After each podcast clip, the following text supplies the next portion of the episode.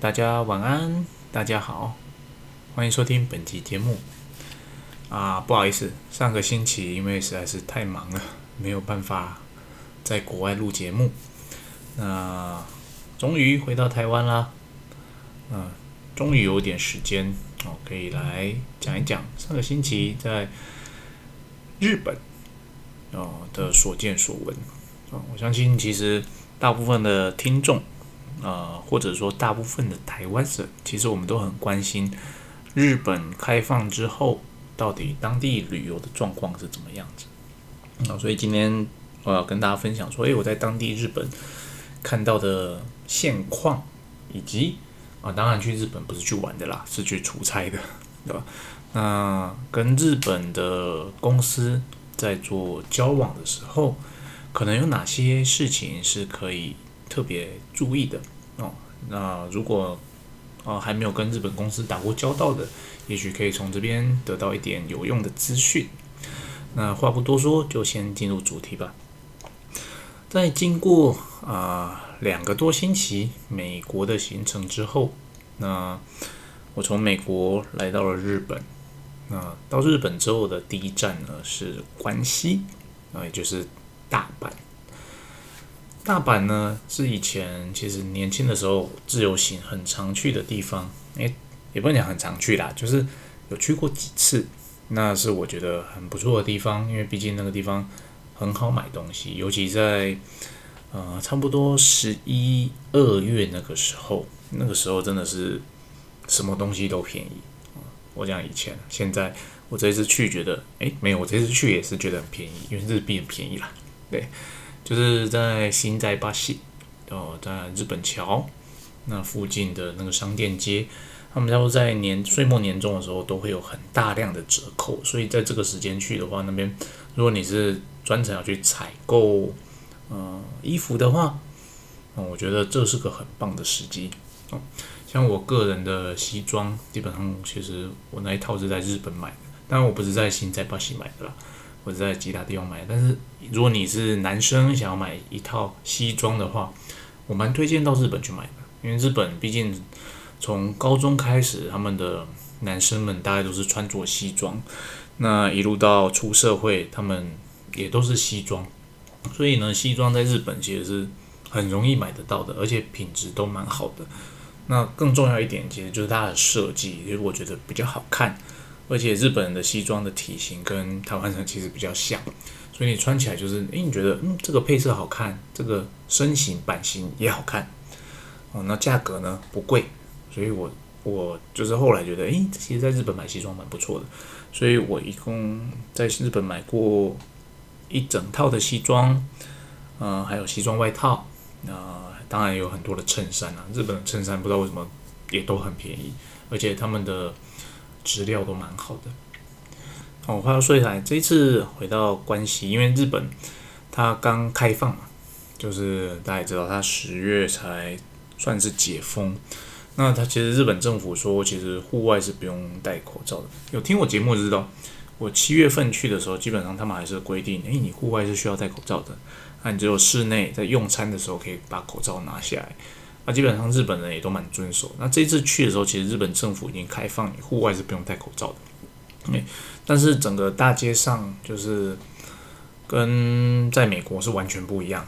美国可能一百个你会找到一两个戴口罩的，在日本的话，大概一一一百个，也许大概有五六个啦是不戴口罩的。但你不戴口罩其实也不会怎样，因为政府就是说 OK 了嘛，所以人们也不会用异样的眼光看着你。那我就。毕竟我是外国人，我从众 啊，所以我在日本大部分时间还是有戴着口罩。但是呢，就是如果我边走边吃，我拍照的时候，这当然这口罩是啊丢一边的。那这一次我比较惊讶的就是观光客，观光客真的很多，让我吓到。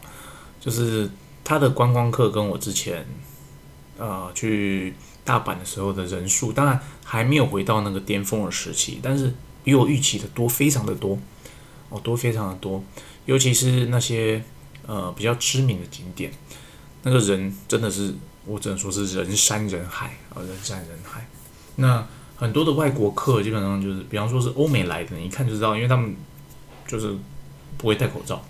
那也有很多呃香港来的旅客，哦，那也也不少，其实也不少台湾来的旅客。中国旅客我是没没有，还是偶尔有一些，但没有很多。嗯，应该说很少了。对，所以这次在呃日本的第一站，觉得哎，其实日本不愧是观光大国，人潮很快的就回来了。当然了，呃，店面来讲，我觉得其实。在这两年可能大家都锁国的情况下，它多多少少还是有受到一些影响啊。有些店面并没有 ready 好，有些店面哎还是关闭的状态。但我老实说，就是哎应该很快的，他就可以恢复旧关了。在日本这一次呢，觉得最棒的地方在哪里呢？最棒的地方，我觉得日本的住宿很便宜哦，便宜是跟是相对来比啦。跟美国比，真的是便宜到一个，我觉得啊，每一间就是最就算是很棒的温泉饭店，我也都觉得很便宜。因为美国真的好贵。那跟台湾比呢，也是很便宜哦，也是很便宜。日本住宿差不多，你平日哦换算成台币，现在是疫情后哦，他们已经涨价了。疫情前的话其实是超级低价，不是疫情疫情中的时候其实超级低价。那现在已经开放了，所以他们价格稍微往调回来。但就算调回来，你折合成台币一个晚上含早餐，你不用不是那种非常高档的饭店，就一般我们自由行、商务型会住的那种等级的饭店，一个晚上也差不多两千多块台币。平日可能一千多到两千出头，那假日的话稍微贵一点，也不过才三千出头。你想一下，就是在台湾，你在现在这样的价格，你可以住到什么样的饭店？可能只是一间所谓的青年旅馆。所以这是我第一个感受，就是日本的住宿很便宜，而且品质很好。第二个，日本的食物 相对来讲，他们有一点涨价。比方说以拉面来讲，以前可能就是诶七八百块，啊八八百多块，现在的话就是有涨，差不多九百一千，稍微涨一点。可是因为日币现在跌很多嘛，日币对台币其实从以前的零点二、零点三、零点二八到现在的零点二二，哦一比零点二二。所以其实对我而言，我觉得，诶，在日本吃拉面很便宜，在日本吃东西很便宜，吃寿司也超便宜，然后吃一盘握寿司，嗯，就是日本那种一盘握寿司，两两千块日币差不多，哦，好一点的三千块日币，啊，你再吃高级一点啊，四千块日币，好不好？四千块日币折合台币多少钱？八百，呃，四千乘以零点二二，八百八十块。你在台湾，你八百八十块，你可以吃到。一盘十六罐的握寿司吗？就是那种真的日本师傅做的，根本不可能，根本不可能。但在日本现在你是吃得到的，啊，你是吃得到。那你如果不要吃这么好的，你就吃那种稍微中中价位一点的，你两千块你就可以吃到十六罐的握寿司，然后四百四十块。就是因为毕竟我是从美国那边来，我从美国那边回来，觉得美国食物好贵。啊，日本的食物真是，嗯，便宜啊，雅思意，我一起。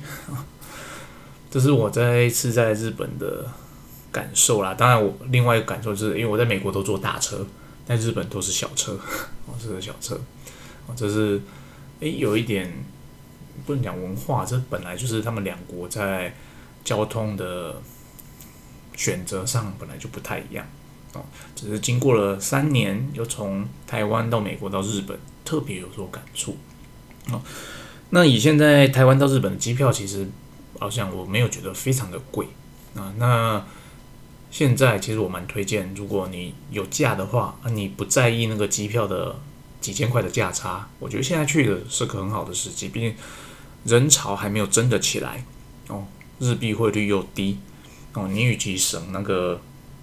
几千块的机票钱，不如就剩下去享受很好的品质。而且今年是暖冬，其实很多地方日本的枫叶才刚开始红哦。你现在这一周去到下周去，我相信你可能都还有机会见到满山的枫叶哦。当然看你去的地点了。嗯，这是跟大家一点小小的旅游分享啊。接下来去日本当然是去办正事啦，去拜访了好几间的日本的公司。那拜访日本客户有什么需要注意的地方呢？基本上，其实大家都知道，日本是一个很重视礼节的国家。那怎么样重视礼节？我身为一个台湾人，我我跟全球做生意，我要怎么去符合日本人的礼节呢？基本上，其实第一个要注意的，呃，你的穿着一定要正式。第一个，第二个，你不去拜访之前，你一定要先跟事先跟对方都约好时间，讲好要谈什么。第三，最好的话，你把你要谈的东西。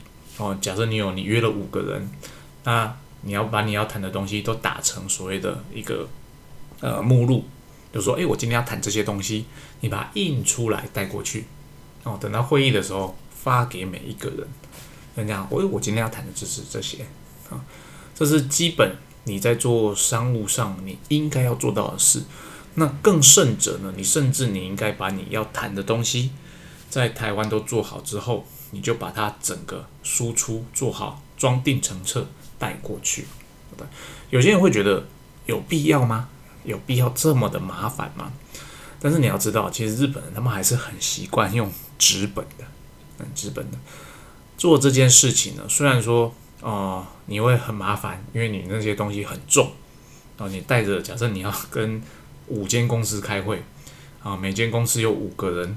啊你要讲的东西资料可能各是二十页，你就要印五乘五乘二十这么多的纸的东西带过去。其实你的行李箱负重很高哦，哦，所以你不一定需要印全部的呃演讲资料，但你至少要把你要讲的主题哦，今天要讨论的主题，每个主题都把它写出来，以及这个主题里面最重要的重点大概列出来，让大家有个心一个底。这是我们在做日本生意的时候，商务拜访在会议时应该要做的基本。第二个，可能大家会想知道，那我去日本拜访公司，需不需要带伴手礼？啊，以及伴手礼你要怎么带？嗯，我个人呢，我认为一定要带伴手礼，也不能说，对了，我认为一定要带伴手礼，只是说你伴手礼要怎么去选择，其实蛮重要的。因为你这个不是说你每一次去都带一样的东西，或是带一样的份数。你每一次其实你要端看你要去拜访公司的性质，这公司是你新认识到的公司，还是已经合作很久的公司？你在开会的时候，里面有几个人跟你开会？两个、五个还是十个？是一个团队？哦，那你这个礼物呢，是准备在见面的时候就送出去？还是说你打算在开完会之后啊？如果你们后面还有晚宴，晚宴的时候再送出去，其实这些都要思考。你当你决做了不同的决策的时候，就是你要带的礼物其实就不太一样，不太一样。怎么说呢？举例来讲，像我今天去拜访，不讲我今天我这一次去拜访的这一个新的公司，那这间公司约好之后，诶，我知道，嗯，会有八个人跟我开会。那八个人跟我开会，开完会之后会有晚宴，就是我们会一起吃饭。那在这种情况下，我要怎么准备伴手礼？大家想想看，如果你是这样的情况下，你会怎么准备伴手礼？你会觉得，嗯，那我是不是应该准备一份礼物送给大家吃？我，就像说台湾人很在机场很常买的凤梨酥，送给大家吃，还是说我应该诶？这一次跟我开会的有他们大老板，我特别准备一份隆重的礼物送给大老板。那其他人就算了，还是说，诶，我应该每一个人都准备一份礼物，大家的礼物都一样？还是说，诶，这八个人因为有不同的职位，所以呢，如果我每个人都要送礼物的话，我是不是应该根据职位的不同，准备的礼物的？贵重程度也不一样呢。哦，这个是假设我是在会议中想要送礼物的话，那如果我是会后的餐宴，我想要送礼物的话，那我应该怎么准备？我要在去吃饭的时候提着大包小包的礼物去那边。哎，我们今天吃饭，吃饭前我先把礼物送给你。那我要送给谁？送给所有的人吗？送给部门代表吗？送给老板吗？哦，你看他这样想，其实你就知道，其实这件事情并不是那么容易的解决，而且其实它并没有一个所谓的最完美的答案。日本公司虽然说很重视礼节，但其实每间公司的程度不太一样。最困难的点就是，尤其是在你是第一次碰面的时候，你很难去拿捏送礼的轻重。你想，就像我刚刚提的，好，我有八个人，我每个人都送一份礼物，都一样的，这样到底会不会失礼？或者是说我只送一份礼物给大家，这样会不会失礼？或者是说我应该，诶，老板送最高级的哦，那个呃部门主管送第二级的，诶，可能接洽的业务我送第三级的，这哪一种比较好呢？如果你没有头绪的话，我个人建议最好准备一种就好啊。如果你跟这公司你不是很熟啦，你可能跟他也还不太清楚，就是诶他们的内部的文化的话，我建议啊，假设你今天跟八个人开会，你去的话，伴手礼就带一份，带一份就好了。就是呃，大家都坐定好要开始之前，你就把这个礼物送出来说，诶，这个礼物是我从台湾带来的，请大家分享一份就好了。哦，你也不用去管什么极值啊，礼到就可以了。但是呢，你一定要在另外准备一份。跟你这次拿出来不一样的，先放在你的包包里。那这份礼物是什么时候要拿出来的？哦，看你谈的结果。因为你在跟他对谈的时候，你一定会觉得，诶，这间公司有没有机会啊？有没有机会合作？或者是说，诶，这间公司感觉怎么样？诶，是老板很重要吗？Key man 是谁啊？然后这份礼物呢，是在会会谈中，就是会议结束之前拿出来没有？这份礼物是。要在晚宴的时候，哦，针对你今天你觉得是不是该把这个第二准备的第二份礼物拿出来？你就在晚宴的时候，如果你觉得 OK，你就晚宴的时候特别拿出来说，诶，我还有特别准备这一份礼物，哦，是要给公司的，那庆祝我们今天的合作愉快，那所以这特别带来这一份特别的台湾的产品，嗯，就是代表请可能跟对方的会长就是收下。哦，类似像这样的情况下，但如果你今天其实跟他谈的不是很顺利，哦，你这份礼物你在晚宴的时候其实也不一定要拿出来，所以你会知道其实这个礼物它有可能是你带去了，还会再带回来的，带回来的。哦，所以说这件事情其实不是那么的容易啊。那唯独其实也只有日本需要去考虑这些事情啊，还是。但我要老实讲，不是每一间公司它都会有这样的希望，因为毕竟他也知道你是一间外国的公司啊。那他们这个是日本人当地的礼节，他们可能就是会准备去拜访客人，那就是准备一个啊挂去单楼，我不知道日文怎么说，总之他们就会准备一个小小的礼盒，那其实也不会太贵重了。就是算是一种礼尚往来啊，等对方来回访你的时候，他会准备一个小小礼盒，那个礼物都不会太贵重。但是因为我们是跨国企业，其实他也不太会期待你做这些事情。但是呢，就是因为他不期待，所以你做了，对他而言，他会对你印象深刻，对对？而且你要做的不做作，就是你真的是很真诚的想要送这个礼物给对方，对方收了就会是真的很高兴。但这件事情不一定会影响到你的生意谈得成或谈不成，至少呢，对方会对你这个人或你这间公司产生一个好的印象。好，这就是我今天想分享的。呃，后续的话有机会再分享。像日本的公司型，他们在做生意的时候呢，他们有很多的关系存在，它不是单纯的就是利益。他们在日本的公司与公司之间所谓的关系是非常的重要的，就是你的东西再好，哦，你你的东西好，你比竞争对手便宜，哦，你的服务比竞争对手好，哦，你的功能比竞争对手高，但是呢，客户不一定会买你的东西，他可能就因为跟你竞争对手的业务的关系比较好，他就会买那一间公司的产品。哦，你们觉得就很矛盾，这跟其实跟亚洲人不能。不能讲亚洲人跟华人不太一样，华人的话，大部分的公司都是选择诶 CP 值最高的产品最好的或服务最好，它至少会有个点。但以日本公司来讲，大部分公司他们做决策看重的是跟你接洽这个人或这间公司与与我们公司之间的关系。所以很多你在呃华人圈做的商业的那种。呃，那种思维，你在拿到日本的商业圈其实是不管用的，哦，这为什么有些人会觉得日本市场非常的封闭，你就很难打进去？其实重点在这边，哦，重点他们对 relationship 关系这一块其实非常看重的。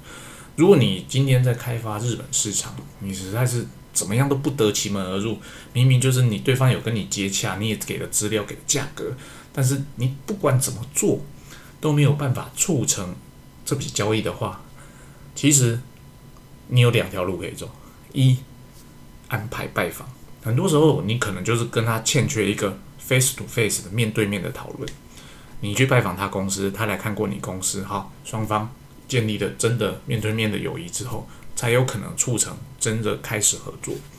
第二个，找别人介绍，有时候你欠的不只是面对面，你欠的是一个他所信任的人带你去认识他。有有没有有点绕舌？就是。就是，如果今天是一个对方公司他所信任的一个人，不论这个人是谁哦，他带着你去见了这个这间公司，你们的关系有可能从此才会开始拉起来，拉起来。所以对日本市场来讲，其实你要做真的是不是很容易啦，不是很容易。那今天讲的内容就在这边跟大家分享，谢谢大家，拜拜。